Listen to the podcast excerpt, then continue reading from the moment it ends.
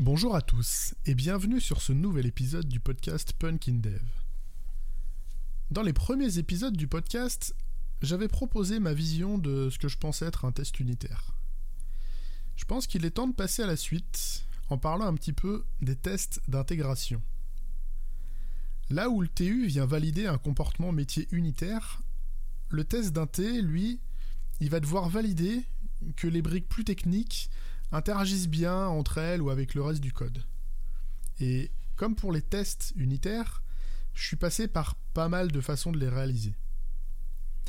En toute honnêteté, aujourd'hui, à l'instant où j'enregistre cet épisode, je suis pas encore pleinement satisfait de mes tests d'intégration. Mais je pense qu'ils sont quand même plus aboutis qu'ils ne l'étaient il y a quelques années. Voyons rapidement où et comment tout ça a débuté et comment ça a évolué. À l'origine, mes tests d'intégration, ils ne me servaient qu'à valider unitairement, si je puis dire, que ma brique purement technique fonctionnait bien. Souvent, il s'agissait de tester que mes lectures-écritures en base de données se passaient sans encombre, que mes requêtes étaient bien écrites. Mais, pour le dire clairement, ceci n'est pas un test d'intégration. Ça serait plutôt, je sais pas comment dire, un test euh, one-to-one d'une implémentation euh, donnée. Alors, ces tests me permettaient effectivement de valider que mon code fonctionnait à un instant T sans avoir besoin de démarrer toute l'appli. En soi, c'est déjà pas mal.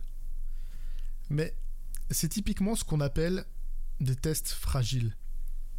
À la moindre évolution, ils vont planter. Et ça va demander un max de boulot de les faire repasser au vert.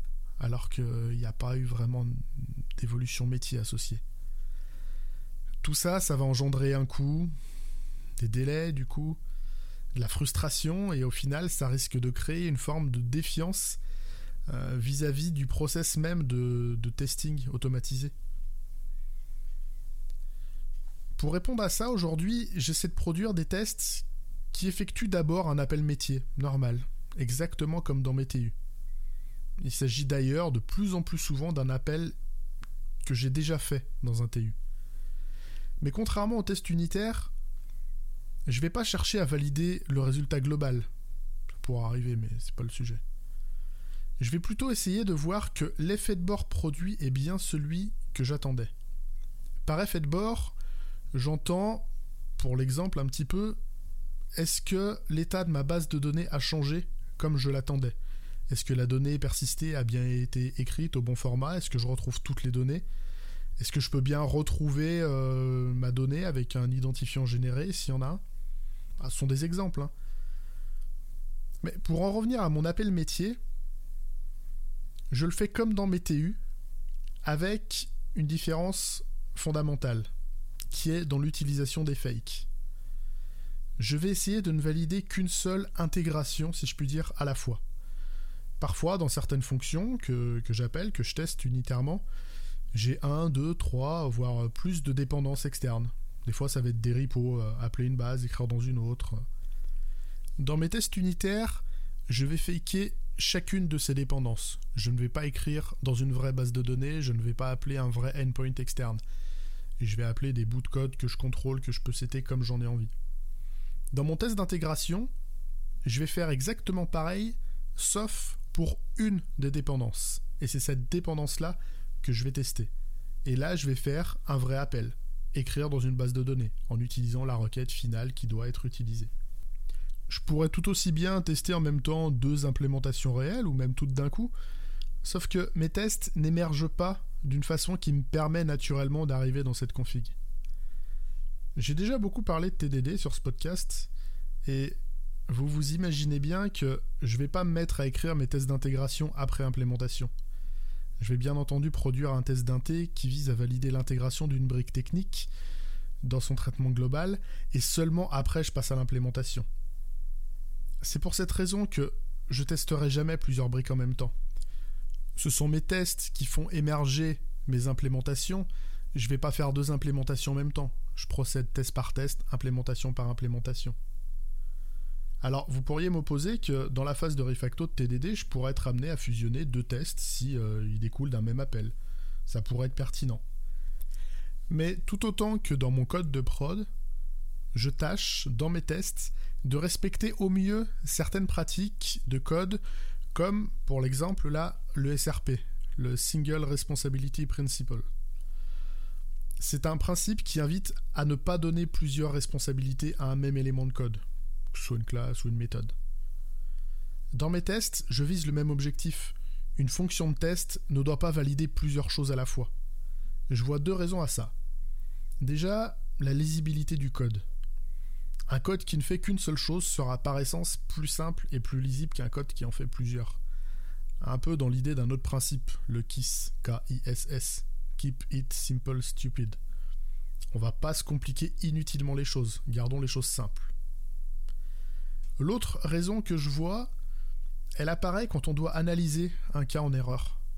Quand un test se met à planter, je vais pouvoir savoir rien qu'avec son nom quelle brique est en cause. J'ai pas à aller chercher dans les assertions à quel moment du test on a planté pour savoir quelle brique a cessé de fonctionner. Personnellement, je considère ça comme euh, une petite optimisation du temps de traitement des anomalies. On m'a aussi déjà demandé à quel moment je préférais mettre en place mes tests d'intégration. Alors là, je vais jouer la très célèbre cartouche du ça dépend du contexte, même si j'ai déjà plus ou moins répondu à ça un peu plus tôt.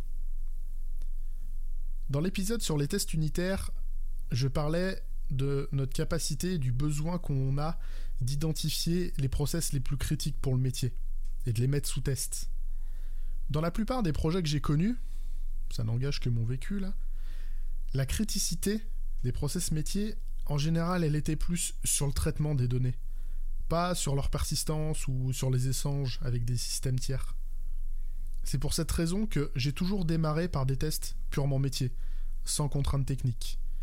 L'idée sous-jacente, c'était même souvent de décider plus tard comment gérer la persistance. Est-ce que je stocke en mémoire, en fichier plat, dans une base relationnelle, du NoSQL Est-ce qu'il va falloir euh, se plugger un Elasticsearch ou je ne sais quoi? Comment je persiste mes données Ça n'a généralement pas de pertinence pour le traitement central. Il n'y a aucune raison de travailler sur ce sujet en premier lieu. Mais n'oublions pas que j'ai invoqué la cartouche intitulée Ça dépend du contexte.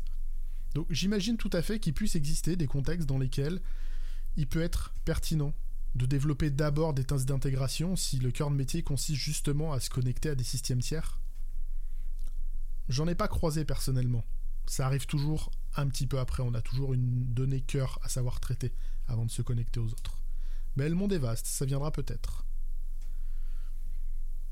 J'aurai encore beaucoup de choses à dire sur les stratégies de tests d'intégration, les problèmes de rapidité d'exécution qu'on peut y avoir, la fréquence à laquelle on choisit de les lancer, comment gérer le fait d'écrire dans une base de données, de tests qui va être réécrite un peu tout le temps.